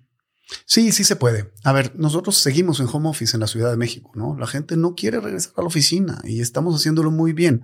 Se hace a través de comunicación, a través de boletines, a través de hablarles. Yo hablo con mi gente una vez al mes y les explico lo que está pasando en geopolítica, por ejemplo, que me encanta, y les explico, oye, ¿cómo está el mundo hoy en día? Y en base a eso, cómo está la logística hoy en día. Y en base a eso, qué es lo que va a pasar mañana con nuestros buques y a dónde van a llevar los contenedores y qué va a pasar con las tarifas. Y hay guerra entre, voy a decir algo, con, con Taiwán y China y qué va a pasar con los gringos y a dónde se van a venir las empresas y dónde va a estar la inversión y a dónde vamos a mover nuestras fichas. Y entonces, esa comunicación y esa motivación constante nos lleva a seguir con una cultura organizacional buena. Ahora, no es lo mismo. No es lo mismo por Zoom que face to face. No es lo mismo, pero sí ayuda mucho cuando la gente está en otro país. Y digo, tenemos que aprovechar la tecnología, ¿no? La tecnología está ahí, hermano. No la podemos desaprovechar. Si hay alguien que está en Londres, no necesitas ir a Londres a hablar con él. Te echas un Zoom, no es lo mismo que echarte un vino en una cena, pero puedes avanzar muchísimo. Y el día que sea necesario, pull the trigger, agarras un avión, te vas a Londres, ¿no? O a París, o donde tengas que ir. A mí me, yo me la paso en los aviones. Esa es mi chamba. O sea, mi chamba es mañana hay un contrato que cerrará en Shanghai, agárrate un avión y vete a Shanghai. Así, de eso se trata mi chamba. Oye, te toca ir a Chile, pues ve a Chile. Te toca ir a Europa, ve a Europa. Te toca ir a Estados Unidos, agarra el avión y ve. En pandemia, dos años, no salí ni a la esquina. ¿Cómo viviste eso? Y fue como la empresa, fue cuando la empresa creció más. ¿Cómo lo viví? Pues padre, ¿no? Me encantó ver crecer a mis hijas, ¿no? Este, Gozamos y si fue cuando la empresa creció más, ¿por qué no tratar de ah, implementar alguna de esas prácticas de estos últimos dos años ya de una forma más permanente? Están implementadas. Obviamente ya aprendimos de lo que hacíamos bien antes y lo que hacíamos mal antes y ahorita están implementadas. Obviamente hemos sido cada vez una empresa más madura. 25 años no son pocos. O sea, en abril cumplimos 25 años de que fundamos este changarro, ¿no? Está increíble. Hemos aprendido mucho. Pero la vida te enseña cosas y hay gente que las toma y las hace suyas y hay de gente que las deja ir. Mi papá decía siempre, en paz descanse mi viejo, que en la vida siempre hay oportunidades, ¿no? Y es como un carrusel, pero es un carrusel que nomás tiene un sentido. Entonces le pasan a todos por adelante las oportunidades y el vivo es el que las agarra y las hace suyas y las trabaja. Hay otros que nomás las ven pasar y se quedan viendo y se va, se va, se va y nunca vuelve. Nunca vuelve. Entonces, cuando veas algo, agárralo, hazlo tuyo, aprende, mejora. Ponte las pilas, porque eso es donde está el éxito, el crecimiento intelectual. A ti te encanta estudiar igual que a mí. Te encanta leer igual que a mí. Te encanta ir a cursos igual que a mí. Y te encanta compartir eso con la gente. Cuando tú estudias y aprendes algo, ese algo puede cambiar la vida a miles de personas con tu proyección que tienes, por ejemplo, si tú agarras un concepto nuevo y lo distribuyes en tus miles, cientos de miles de seguidores, ese concepto puede llegar a la luna. The sky's the limit. Entonces, ¿por qué no aprender más y contagiar eso más? Y esa es también mi misma filosofía, ¿no? Sí, creo que a veces eh, creemos que para poder compartir algo tenemos que ser los originadores de esta idea nueva revolucionaria, ¿no? Yo, yo te he oído a ti decirlo y después hablando con Tami, tu esposa, me decía que algo de lo que, lo que más te sorprendes es como conceptos tan sencillos, tan de sentido común, eh, a la gente le vuelan la cabeza. O sea, como que los, los sorprende cuando siempre han estado ahí. Tú no estás diciendo nada que no existiera, ¿no? Nada. Y sabes que me da mucha risa. Tengo varias experiencias, anécdotas muy padres, porque le decía a mi señora cuando empezaba a dar estas conferencias masivas, le digo, gorda, me siento como un rockstar. Voy y hablo y la gente viene literalmente llorando a decirme que les cambié la vida. Yo no entiendo. Me dice, no es cierto, no es cierto. Entonces una vez le invito a una de estas macro conferencias que, que me aviento. Llego, hablo y fila de gente, pero había, no sé, 200 personas queriendo decirme algo y unas con lágrimas y me abrazaban. Y la gente simplemente expresa lo que siente. Y mi señora se quedó sorprendida y me dice, wow, pues vamos a echarle más ganas porque estás cambiando vidas, ¿no? Y no es generar solamente más negocio. Obviamente el negocio es importante, pero no es tan importante como el impacto que puedes tener tú en la vida de los demás. Entonces, cuando tú ves que alguien te dice o te escribe o te manda un mensajito y seguramente te ha pasado miles de veces que dices, oye, compadre, me cambiaste la vida. A partir de hoy voy a ser una persona más feliz o voy a ser una persona más honesta o voy a ser una persona más tranquila. Te sientes satisfecho y es cuando te llena el alma este, este trabajo ¿no? que tenemos de comunicar. ¿no? Dime algo, ¿en qué momento, porque viendo tu LinkedIn, te pones como eh, public speaker profesional, ¿no? ¿En qué momento te vuelves un orador profesional? ¿Por qué lo haces? Porque como tú me decías hace un momento, yo soy empresario, yo no soy influencer, yo no soy TikToker. ¿Por qué hacer esto? Y que te quita tanto tiempo, ¿no? Porque si estás viajando, estás, te, quita mucha energía hablarle a 10 mil personas. Sí, a ver, todo nace porque London Business School escribe nuestra historia. Entonces John Mullins, el, el, autor de este caso, que es como el Michael Porter de LBS, ¿no? Este, verdaderamente un tipo con muchas credenciales, a quien le mando un abrazote, lo quiero un montón. Él escribe el caso y me invita a presentar el caso por primera vez en Londres por allá del 2010-2011. Entonces le digo a mi esposa todo emocionado, oye gorda, vámonos a Londres, vamos a presentar el caso. No sé, hay 40 diferentes países, hay 400 empresarios, les vamos a hablar a esta gente pues acompáñame, ¿no? Sí, qué cool. Pues de qué vas a hablar? Pues del caso, ¿no? Es de tu historia. ¿Cómo preparas platicar tu vida? Claro. Pues no preparas nada. Yo llegué y me senté en una silla. Me acuerdo perfectamente, me pusieron un letrero que decía José González para que la gente no sepa que yo soy quien soy. Entonces, saludando raza, hola, yo soy José González, mucho gusto, voy, me siento atrás, presentan el caso y la gente empieza a decir, no, pues cosas muy buenas de Simón y cosas muy malas de Simón porque el caso no termina, ¿no? Lo dejan al aire. Claro, para que ellos digan qué harían. Exacto. Entonces empiezan a discutir y yo escuchando que hay gente que dice, no, este güey es un, un mentiroso y este güey es malo y este güey no sé qué, y otros diciendo, no, este güey es un genio. Entonces de repente me doy cuenta que hay estos, esta polaridad, ¿no? creada esta discusión por el mismo caso. Y me dice John Mullins, ok, so if you want to know the answer, why don't we ask Simon to come down? Y de repente todos se voltean y José González se convierte en Simón Cohen, bajo al stage, hablo, yo estaba entre motivado y enojado. Claro. Porque me encanta que me digas lo bueno, pero me encabrona que me digas lo malo. ¿No? Entonces yo estaba medio trancado y les cuento la historia al final. Todo el mundo se para a aplaudir. Cuando les cuento el final, se acerca el tipo que me dice, le digo, ¿Do you still think that I'm an asshole? Este, porque alguien sí literalmente se expresó de mí así. Entonces, cuando le digo, me dice, no, I'm sorry, no sabía el final. Y todo el mundo me, está, me empieza a decir, oye, me encantó cómo hablas. Me encanta la pasión que le pones a tu historia. Me fascina el concepto de enseñanza que das. ¿Por qué no vienes a mi país a dar una plática?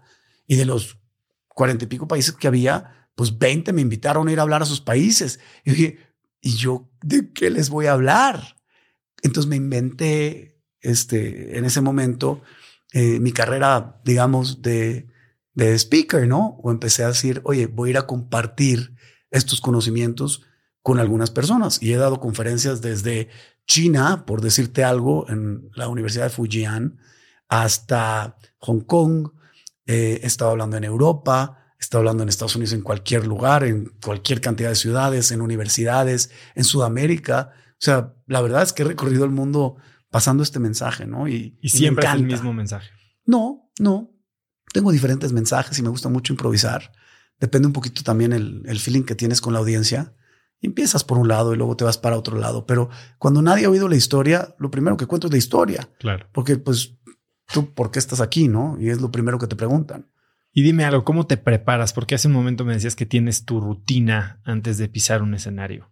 Y lo pregunto porque de la nada, eh, digo, en, pandemia empecé a dar algunas conferencias vía Zoom, todo muy bonito, y los últimos dos o tres meses no me he bajado del avión y todavía no estoy por tantos países como tú.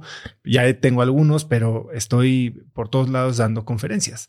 Y, y es algo que me fascina es muy desgastante en términos de energía, ¿no? Porque si te bajas y estás entregándote mucho en, un escenario, eh, tratando de comunicar la importancia del mensaje que quieres dar, ¿tú cómo te preparas? Mira, o sea, no hay, no, no, no hay receta secreta del crujipollo acá, ¿no? Es cada quien se prepara a su manera y a mí me gusta mucho el micrófono. A mí me gusta mucho hablar en público. Yo creo que nunca he tomado un curso de public speaking. Lo hago y me gusta natural.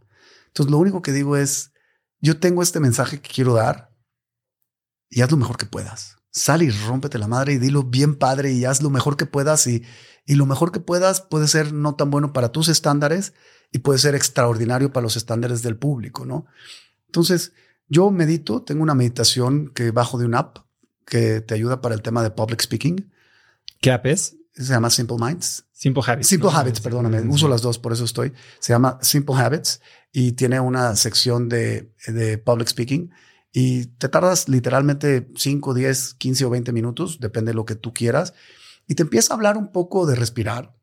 Después te empieza a hablar de que la gente puede tener más miedo que tú de estar en el escenario, de que tú eres humano, que eres vulnerable, que seas humilde, que si te equivocas que no pasa nada, que te diviertas y de repente te das cuenta que acabó la meditación, respiras profundo y sales al escenario, ¿no? Obviamente me ha pasado en muchos lugares que hago así. La conferencia más grande que he dado fue en Pabellón M en Monterrey, un lugar llenísimo, no sé si son 8 o 10 mil personas. Y la verdad es que sí te impacta estar parado ahí. Y te voy a contar algo. Esa conferencia, que ha sido la más, digamos, eh, grande en tamaño presencial, fue 15 días después que me dieron la noticia que mi papá se iba a morir. Y cuando yo regresé de Jacksonville directamente de la clínica a Monterrey para dar esta conferencia, yo me preguntaba, ¿cómo voy a hablar de felicidad cuando mi papá se está muriendo? ¿Cómo puedo hablarte de felicidad cuando yo estoy roto por dentro? Al mismo tiempo se estaba muriendo mi suegra. Los dos de un cáncer horrible, cada uno diferente, pero horribles los dos. Ay, sé feliz, güey, ven y háblame de felicidad. Fue muy complicado. Me subí al escenario ese día, hice mi meditación. Y hay días, y tú lo sabes como public speaker mejor que yo, hay días que te toca un ángel acá y todo te sale perfecto. Todo fluye. Tus palabras vienen, tu cabeza va más rápido que tu boca, que eso es clave para hablar bien en público. Y de repente yo lo único que pedí era que no me pregunten qué pasa cuando las cosas van mal para estar feliz. Termino mi conferencia, se paran a aplaudirme todos, me fue increíble, tengo la piel de gallina y QA. Empiezan las preguntas y todas las preguntas muy padres. La última pregunta yo dije, ya la hice. ¿Y qué pasa cuando las cosas no van bien? Este, y tú quieres ser feliz. En ese momento me vino una iluminación y me vino esta idea. Y fue exactamente lo que contesté. Ser feliz no quiere decir no sufrir cuando un familiar se está muriendo. Si tu familiar está enfermo, y tú estás triste, eso es parte de un sistema de felicidad porque eres humano. La felicidad no es euforia, como dije anteriormente. Si tú estás triste, goza tu tristeza, vívela profundamente. Un duelo es un duelo. Tú no puedes dejar de vivir un duelo porque dices ser la persona más feliz del mundo. Ahí estás siendo hipócrita. Cuando estás verdaderamente triste, ponte triste. Y al final, cuando salgo de este escenario, me voy al camerino, me pongo una toalla, me pongo a llorar y literalmente estaba muy triste por mi viejo. Me cayó como balde de agua fría lo de mi papá. Un glioblastoma categoría 4 en el cerebro espantoso. Y llegó. el comité organizador de este evento, que era toda la gente del TEC de Monterrey y todos los grandes empresarios llegaron a saludarme y me encuentran roto, llorando y me dicen, ¿qué te pasa?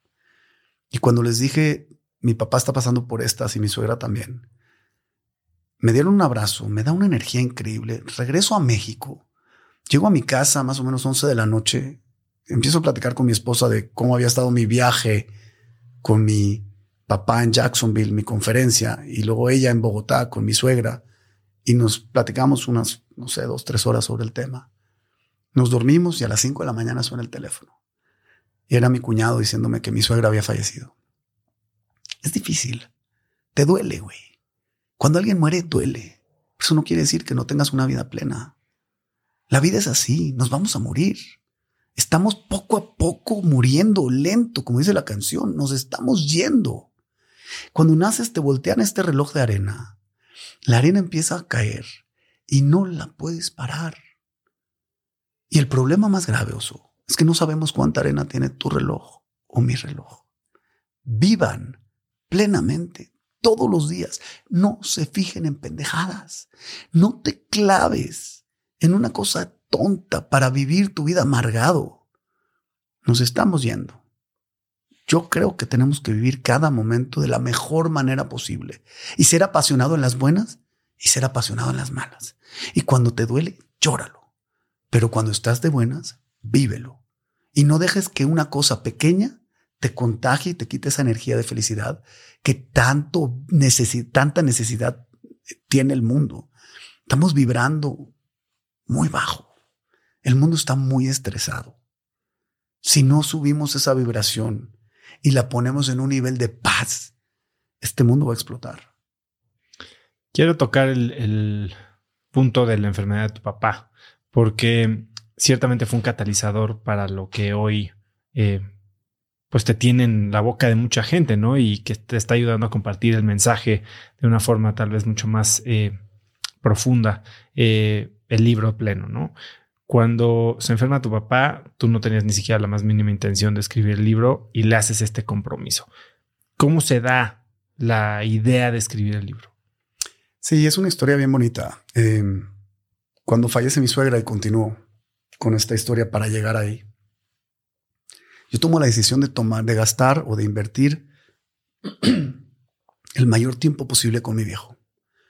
Tomo un avión y me voy a Jacksonville ellos habían rentado una pequeña casita enfrente del mar. Y mi papá hacía sus quimioterapias todos los días en la mañana, de 8 a 9 de la mañana, y después ya no había nada que hacer. Yo lo llevaba al hospital, hacíamos sus quimios y regresábamos. Mis hermanos y yo, y obviamente mi mamá estuvo ahí todos los días. Mi mamá es una guerrera, es mi héroe, es lo máximo, es una mujer que verdaderamente me ha enseñado a luchar. Ella estaba ahí siempre, mis hermanos íbamos y nos hacíamos relevos, estas semanas a mí me tocaban, entonces llegaba yo a mi casa o a la casa rentada. Sacábamos estas dos sillitas a la playa, abría mi laptop y le pregunté a mi papá todo eso, todo. Cuéntame de mí cuando era chiquito, cuéntame historias de mí que yo no sepa. Cuéntame de ti, de tu vida, de tus travesuras, de tus secretos. Cuéntamelo todo, platícame. ¿Qué quieres que sepan mis hijos de ti cuando no estés? ¿Qué quieres que sepan mis nietos de ti cuando ya estés en, la, en, la siguiente, en el siguiente nivel? Cuéntame cómo quieres trascender. ¿Cuál quieres que sea tu legado? Y a veces platicábamos cosas tan profundas. Yo le decía, pa, tú vas a llegar al cielo primero. Aparta mesa, ¿no? Ahí vamos, güey. Y nos soltábamos a llorar y le decía yo, pa, aparta mesa de pista porque no nos gusta estar muy lejos. ¿eh? Así que si llegas a agarrar una buena mesa porque para allá vamos todos y nos reíamos y llorábamos. Y cuando estábamos ya medio rotos y cansados y, y ya no tenías más preguntas, abría la laptop, ponía karaoke y nos poníamos como dos borrachotes a cantar y a despedirnos. Y cuando tú entregas el 110% de tu vida en vida, no hay regrets. El dolor duele. Pero el arrepentimiento y, esa, esa situación de decir pude haber hecho algo diferente es la que duele más. Entonces, lo único que yo dije, voy a dar todo en vida. Todo. Y obviamente fui un buen hijo durante todos los años de vida de mi padre y los años de vida míos. Pero cuando llega ese momento y cambia la dinámica y vemos que ya hay un countdown, digo, tengo que actuar diferente. Ese momento me marcó. Total, en enero, eso fue más o menos noviembre, diciembre. En enero, el 13 de enero del año 2020, nos invitan a presentar el caso en Harvard. Escribió Francesca Gino y todo su equipo un caso de nuestra historia en Harvard. Entonces nos invitan a hacer presencial y ahí vamos, pues con mucho orgullo a presentarlo. Invité a mi papá, a mi mamá y a mis dos hermanos. Y esta vez, por primera vez, no invité a mi esposa, que es la persona que más admiro del mundo. Y literalmente, Tammy es lo máximo, es lo mejor que me ha pasado a mí. Y llego a la Universidad de Harvard, Oso, y nos han hecho unas standing ovations espectaculares. Mi papá no paró de llorar ni un minuto. Mi mamá, menos. Mis hermanos y yo, orgullosísimos de la familia que hemos formado. Y lo que te puedo decir es que en la Universidad de Harvard no nos premiaron por ser los más ricos, porque no lo somos, muy lejos de eso. No nos premiaron por ser la empresa que más contenedores mueve en el mundo, porque no lo somos. No nos premiaron por ser la empresa que más carga aérea mueve o más despachos de aduana hace. Nos premiaron por ser buenos seres humanos. Cuando termina este aplauso enorme, mi papá cae en un llanto desconsolable, ¿no? Estaba este, llorando mucho porque pues, obviamente él sabía que era un tema de despedida. Sale hacia el exterior del escenario, se va a una salita que había al lado de este recinto y cuando está sentado ahí nos llama y nos abrazamos los cinco. Fue el último abrazo que nos dimos los cinco juntos. Y ahí me dijo, Simón, ¿por qué no escribes un libro? Cuenta tu historia a más gente. Cuenten su historia, tus hermanos y tú, a toda la gente que pueda llegar. Y fue por eso que escribí pleno. Esa fue mi promesa a mi papá. Y afortunadamente le pude leer todas las páginas del libro antes de que fallezca, ¿no? Y esa fue, ese es mi homenaje de vida para él. Y yo no soy Gabriel García Márquez, ni soy Mario Vargas Llosa, ni soy Pablo Coelho, ni, ni soy ni cualquiera de estos grandes autores. Yo escribí con el alma y yo creo que se refleja en las páginas de pleno. Es un libro que me llama mucho la atención porque son, al igual que el mío, conceptos muy básicos que tal vez has oído millones de veces. El tuyo está lleno de frases. ¿Cuál es alguna de tus frases favoritas? Mira, yo soy una persona de frases, ¿no? Tengo un chat con mis amigos de la escuela, este, de la universidad, que nos intercambiamos frases todos los días y me encanta. Cada quien manda una por aquí, una por allá, pero todos los días nos llega una frasecita muy cool. A mí los quotes me encantan. Eh, una de mis frases favoritas me lleva a vivir la vida con más paz y se las comparto. Es cuando consigues lo que quieres, es la vida dirigiéndote. Cuando no consigues lo que quieres, es la vida protegiéndote. Todo pasa por algo y por algo bueno. Las dos peores noticias que me han dado en mi vida, Oso, se convirtieron con el tiempo en las dos mejores noticias que me han dado en mi vida. ¿Cuáles son esas dos? Que me voy a morir. Si no me hubiera pasado eso, yo no estaría donde estoy. Dice Confucio, tenemos dos vidas. La segunda empieza cuando te das cuenta que solamente tenemos una. Ese año 2006, 20 de mayo en Hong Kong, cuando me dijeron te vas a morir, yo empecé a vivir una vida distinta. ¿No? Por ahí va. O sea, no, no hay, no hay, no hay secret sauce en esto. No hay una receta secreta para vivir feliz. Tienes que concientizar lo que está pasando en tu vida para poder exponencializar lo que quieres tú de ti siempre con buenos valores, ¿no? La segunda, el segundo momento más... Eh, ah, el segundo momento fue cuando, perdóname, se me fue la onda. El segundo momento fue cuando me dijeron en el año 96 que no iba a ir a los Olímpicos. Yo entrené mucho para llegar allá y obviamente no estoy físicamente dotado para ser un nadador de alto rendimiento, pero mi mentalidad, a mí me decían muchos apodos en la natación, entre ellos uno de ellos era Milagros, ¿no? porque yo no era el que chambeaba más fuerte. O sea, la verdad es que yo no tengo cuerpo nadador, yo no soy muy alto, yo no soy muy fuerte, hasta hecho, pues soy medio choncho, ¿no? Medio gordito, tengo mi, mis cachetitos bien puestos y me cuesta trabajo mantener mi peso. Y cuando nadas, pues comes como loco, ¿no? Quemas un millón de calorías y comes mucho. Y me quedé muy cerca de los Olímpicos de Atlanta Y cuando te, dije, cuando te dicen no llegaste, no eres suficientemente bueno, yo me frustré porque pasé toda mi juventud, toda mi vida de desmadre, de pachanga, de novias, de amigos, de, de borracheras, la pasé en una alberca con un grupo de amigos extraordinario, pero extraordinario. Era una cosa, me divertía muchísimo. Pero cuando te dices no vas a las Olimpiadas, te frustras. Dices, ¿por qué hice todo esto? ¿Por qué quemé todos estos años de mi vida haciendo esto y no llegué al objetivo? Pero a raíz de eso, me casé con la mujer de mis sueños. Tengo tres hijas espectaculares. Empecé el negocio que me apasiona y soy quien soy gracias a que no fui a las Olimpiadas. Entonces vuelve a la frase que te dije al principio. Cuando consigues lo que quieres, es la vida dirigiéndote. Cuando no consigues lo que quieres, es la vida protegiéndote. O sea, eso fue la diferencia. Y está muy cool. Por algo pasan las cosas. Y cuando vives con esa mentalidad, vas a vivir más en paz, más tranquilo, más relajado. Porque you trust the system, ¿no? Confía en el sistema. Y lo que controla lo que puedas controlar y lo que no, hazlo bolita, échalo para arriba y que el universo lo arregle, güey. That's it. Control the controllables. Oye, te casaste a los 22, empezaste Enco igual de chavito. Sea, ¿cómo, cómo piensas en, en la etapa de la vida o incluso hoy que tienes 48 años? las decisiones difíciles, las que sabes que pueden ser verdaderamente trascendentes, las que tal vez no pueden ser retroactivas o corregibles fácilmente. ¿Cómo es este proceso que, llevas para tomar una decisión? Mira, yo soy mucho de instintos, ¿no? Yo creo que life is whispering to you every day. La vida te, susurra al oído todos los días. Ponle atención. La vida te va diciendo a dónde irte todos sabemos qué tenemos que hacer. El mundo te va poniendo encima decisiones y te va poniendo la información de cómo tomar esas decisiones. Lo más que no lo queremos ver. Estamos muy ocupados viendo tarugadas y perdiendo el tiempo allá afuera.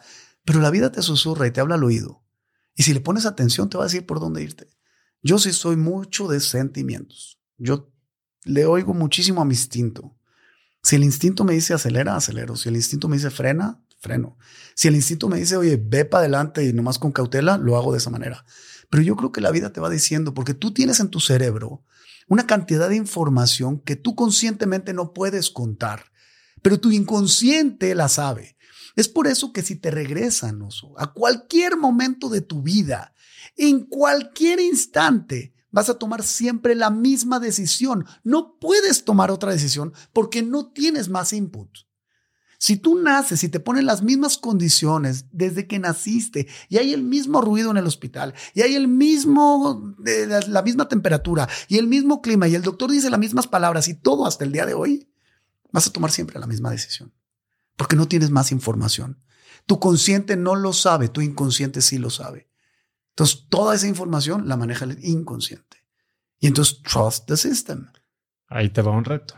Si hoy sabiendo lo que hoy ya sabes y que en ese momento no sabías, pudieras regresar y cambiar una decisión que has tomado, ¿lo harías y cuál sería esa decisión? Amo mi vida, me encanta donde estoy y no cambiaría nada porque las pendejadas que hice son las que me trajeron a donde estoy. Si yo no hubiera cometido esos errores, no estaría donde estoy. Se vale caerse y tropezarse y pegarse, claro que sí.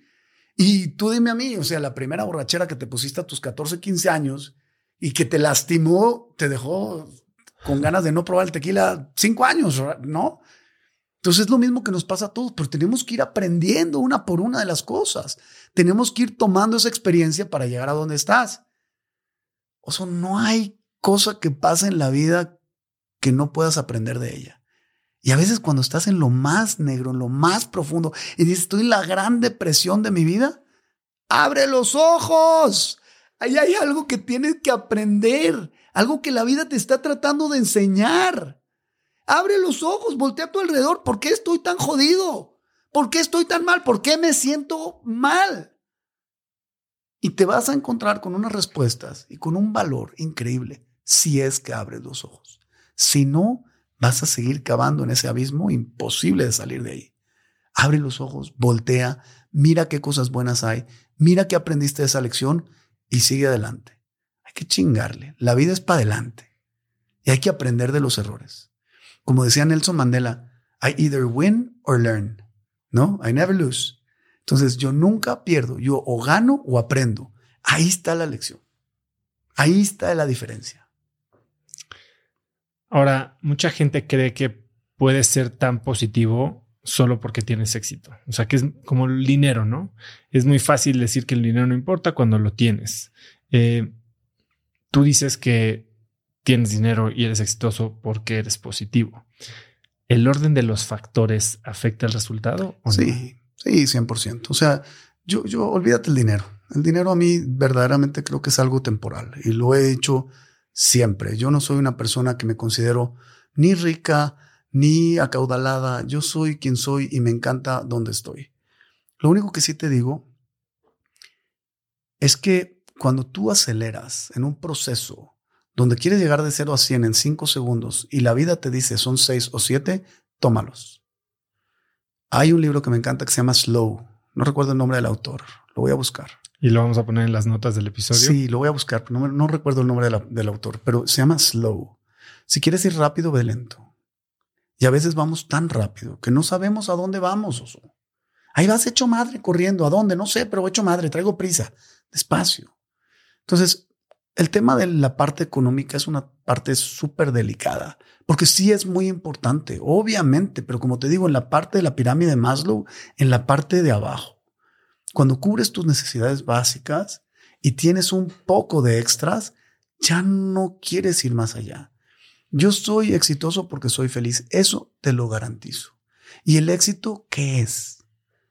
El éxito no es tener una cuenta de cheques bien grandota.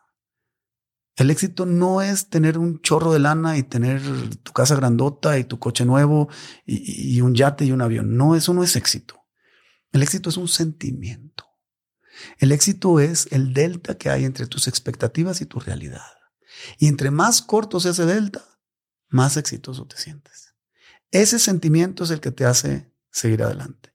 Y ahí es donde yo creo que está la diferencia entre la gente común y corriente y la gente que sobresale. Cuando tú verdaderamente quieres aprender y quieres disminuir ese delta, siempre en un constante crecimiento, siempre viendo para adelante en esa gráfica de dos ejes, siempre ir creciendo, pero cuidando el delta que hay entre tus expectativas y tu realidad porque si no entras en un nivel de frustración que es imposible salir de ahí. Y, ahí tengo una pregunta subsecuente que es, hablas de que eres muy ambicioso. ¿Cuál es la diferencia? buen sentido, ¿no? Perdón que te no, no, no, no, no. Eh, entiendo. Eh, ¿Cuál es la diferencia? Porque mucha gente cree que no tener expectativas altas es no tener ambición y que ser eh, agradecido es ser conformista. No, no, ser agradecido es la bendición más grande que hay en la vida. O sea, no toda la gente que es feliz es agradecida, pero sí toda la gente que es agradecida es feliz. Hay que estar agradecidos. Lo que tienes o lo que no tienes. Porque yo tengo que estar agradecido por lo que tengo, pero también tengo que estar agradecido por lo que no tengo.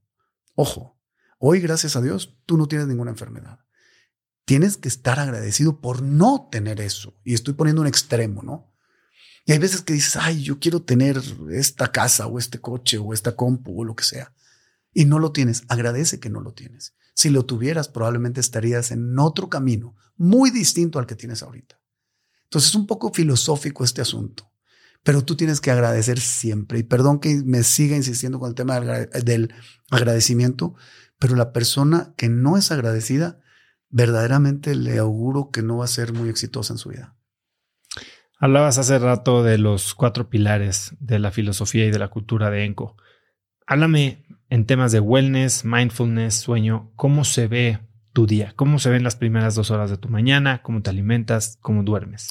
Sí, mira, mi día cambia muchísimo porque como te digo, me la paso en aviones y depende de mi agenda, pero mira, procuro dormir siete, ocho horas eh, por, por noche, ¿no? Me gusta descansar bien me gusta estar al 100%. Yo soy una persona que mi cuerpo me demanda horas de sueño. Obviamente es bien difícil cuando tienes un nivel de estrés alto bajar el ritmo. Entonces le dedico una o dos horas para hacer un, un cool down antes de dormir. No es difícil. Pues descansar, dejar el celular, dejar de andar contestando correos de chamba o WhatsApps. Mi trabajo es 24 horas. Nuestra chamba de logísticos globales es 24/7. Enco es una empresa que funciona 24/7. Si tú dejas un minuto, te lo gana la competencia. Entonces, yo podría trabajar 24 horas. La respuesta es sí, pero tengo que hacer un cool down. Obviamente, cuando tengo algo que hacer, lo hago. Entonces, me voy, me duermo. En las mañanas normalmente voy al gym. Eso es lo que me gusta, me gusta estar ahí. Obviamente cuando no puedo ir en la mañana porque tengo alguna reunión, voy en la noche. O si no puedo hacer ejercicio un día, al siguiente día es forzoso tener que hacerlo, ¿no? O sea, no dejas pasar dos días. No dejo de pasar dos, tres días, sí, porque verdaderamente creo que me hace la diferencia, ¿no? Yo tengo problemas de espalda baja y el día que no hago ejercicio me empieza a doler. Entonces tengo mi alarmita, ¿no? Tengo dos alarmas muy fregonas en mi cuerpo. La primera es la espalda baja. Cuando yo dejo de hacer ejercicio, empieza a joder, empiezo a estar incómodo empieza a doler. Y la segunda es cuando estoy muy estresado, el motorcito, el corazón, empieza a dar mucha lata. Mi Wolf Parkinson White se exalta y empieza a joder. Cuando siento ya que está palpitando fuera de ritmo, o le bajas o te mueres, güey. O sea, no hay otra, ¿no? La enfermedad que yo tengo es una enfermedad que es una bendición. Si la sabes manejar, es una cosa de locos. Tienes un wake up call todos los días que te dice, oye, compadre, este, bájale, ¿no? Eso está increíble. Entonces, hago ejercicio normalmente, desayuno siempre sentado. Yo siempre desayunaba mis quesadillas yendo a la oficina, siempre. Iba en el coche, me pedía unas quesadillas, un café y una agüita y me las llevaba a la oficina. Mi suegro un día me dijo, mi suegro en paz descanse, que también era una gran, gran persona, este, me dijo, siéntate a desayunar. Tómate 15 minutos y desayuna, güey.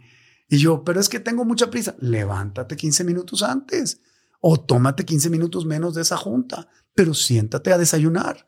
Entonces, hoy me siento, me como mi fruta, a lo mejor un par de huevos revueltos, este, lo que sea, algún carbohidrato, algún pequeño carbohidrato, alguna proteína y vámonos, ¿no? La oficina, me encanta mi oficina, me encanta mi chamba. Tres y media comemos con mis hijas en la casa normalmente. Me vuelvo a la oficina, vivo muy cerca de donde trabajo, entonces me voy a la oficina otra vez. Regreso 8 de la noche, siete y media, estoy con ellas, platicamos, cenamos y a dormir, ¿no? Ese es un día normal, común y corriente de mi vida laboral. Ahora bien, un fin de semana, pues cambia de muchas maneras, ¿no? Me gusta mucho pasar tiempo con ellas, siempre comemos juntos, visito mucho a mi madre, este, estoy con mis amigos, salimos a reírnos un rato, depende, ¿no? Es, es, es una vida muy variada, ¿no? Oye, Simón, entiendo que también eres gran practicante, o al menos lo fuiste cuando eras atleta de la visualización. Y algo que me llamó mucho la atención es que lo utilizas en entrevistas de trabajo. Sí, yo creo que es muy importante saber a dónde quiere ir la gente, ¿no? Yo creo que si no sueñas, no llegas. El soñar es lo más bonito que tiene el ser humano. Tú puedes cerrar los ojos y hacer lo que tú quieras lo que tú quieras. Puedes estar en el lugar que quieras, con quien tú quieras y hacer lo que tú pienses, ¿no? Pero cuando te visualizas positivo, muy probablemente vas a ser positivo. Si te visualizas exitoso, muy probablemente vas a ser exitoso. Si te visualizas fracasado y si te visualizas con miedos, seguramente te vas a estrellar con una pared algún día, ¿no? Yo creo mucho en eso. Yo, cuando entrenaba natación, yo siempre me visualizaba ganando. No siempre gané, pero siempre me visualizaba ganando y haciendo una buena prueba. Teníamos un protocolo que hacíamos mucho con el entrenador Juan Manuel Rotter, que le mando un abrazo a Juan Manuel, y todos mis compañeros de, de la natación. Nos acostábamos en un gimnasio, nos ponían un cronómetro en la, en la mano, de esos cronómetros deportivos, nos acostaban y nos metían en un cierto nivel de meditación, ¿no? Y respirar y relajarnos, respirar, relajarnos. Y luego te decían, ya estás listo para tu prueba. Y entonces empezabas a nadar la prueba mental. Llegas al banco de salida, súbete, se empieza a oír el público, levántate del banco, pita el, el juez, empiezas a subir el banco en sus marcas, ¡pum! Y te suena la alerta de que está saliendo, ¿no? Y tú en ese momento le picas al reloj y empiezas a nadar tu prueba. Yo nadaba pecho y recibí, yo sentía las sentía mi ritmo cardíaco, cómo se elevaba, sentía todo el tema del ácido láctico en mis músculos, daba la vuelta, llegaba y tocaba la pared y normalmente no fallaba más o menos medio segundo de la prueba mental a la prueba real. El día que mi prueba mental era buena, mi prueba real era buena. Y eso me dijo, me hizo saber, me hizo ver que la visualización funciona. Si tú te ves exitoso y tú te ves haciendo las cosas bien, vas a alinear todos los actos de tu vida a esa meta. Si no la tienes, ¿a qué la alineas? Cierra los ojos, piensa, visualízate exitoso, visualízate, sano, visualízate rodeado de gente buena, de amigos, de gente que te haga reír, de gente que te haga crecer. Si te juntas de cinco personas que le gusta el arte, tú vas a ser el sexto. Si te juntas de cinco personas que les gusta el deporte, tú vas a ser el sexto. Si te juntas de cinco flojos, tú vas a ser el sexto. Y eso es un poco el tema de la visualización. ¿Dónde estoy? ¿Dónde quiero estar? ¿Y cómo voy a llegar? Y en cuanto a mindfulness, además de lo que haces antes de las conferencias, ¿tienes alguna otra práctica diaria? No, simplemente respirar. Me gusta mucho. De repente el, el iWatch nos ayuda mucho a de repente recordarte, oye, respira. Yo aquí en Ciudad de México la altura pues nos afecta a todos, ¿no? Y de repente te olvidas de respirar. Respira. O sea, insisto, hay que ir despacio a veces para ir rápido y a veces tengo días de que no me acuerdo de hacer las cosas que quiero hacer. Sí, sí me pasa. Y a veces me divierto tanto con mi chamba y me apasiona tanto. O sea, yo llego a mi oficina y llego feliz, cabrón, feliz. Yo llego con mis compañeros de chamba a una junta y me muero de la felicidad. Estoy llegando con mis amigos. Imagínate que te paguen por jugar, no sé, que tu deporte favorito, tenis o fútbol, que sea. Imagínate que paguen una lana por hacer eso. Pues eso es lo que me pasa a mí en mi chamba. Yo llego a mi chamba y me la paso a toda madre. Me divierte mucho trabajar. Me divierto, me la paso bien. Obviamente cuando las cosas van mal, no tanto, ¿no? Pero me gusta. Entonces mi ritual es muy sencillo. Llega y goza, enjoy the moment. Este momento nunca se va a repetir. Concientízalo, digiérelo, disfrútalo. Y entonces ahí pasan las cosas que tienen que pasar y, y las carcajadas llegan como tienen que llegar. Simón, ¿qué es lo que te emociona más de los próximos 12 meses? ¿En qué proyecto te estás invirtiendo más? En tema laboral, creo que Enco va a llegar a ser en unos años la primera empresa multinacional o global mexicana de logística. Estamos en un plan de expansión súper padre. Queremos enseñarle al mundo que los mexicanos sí podemos.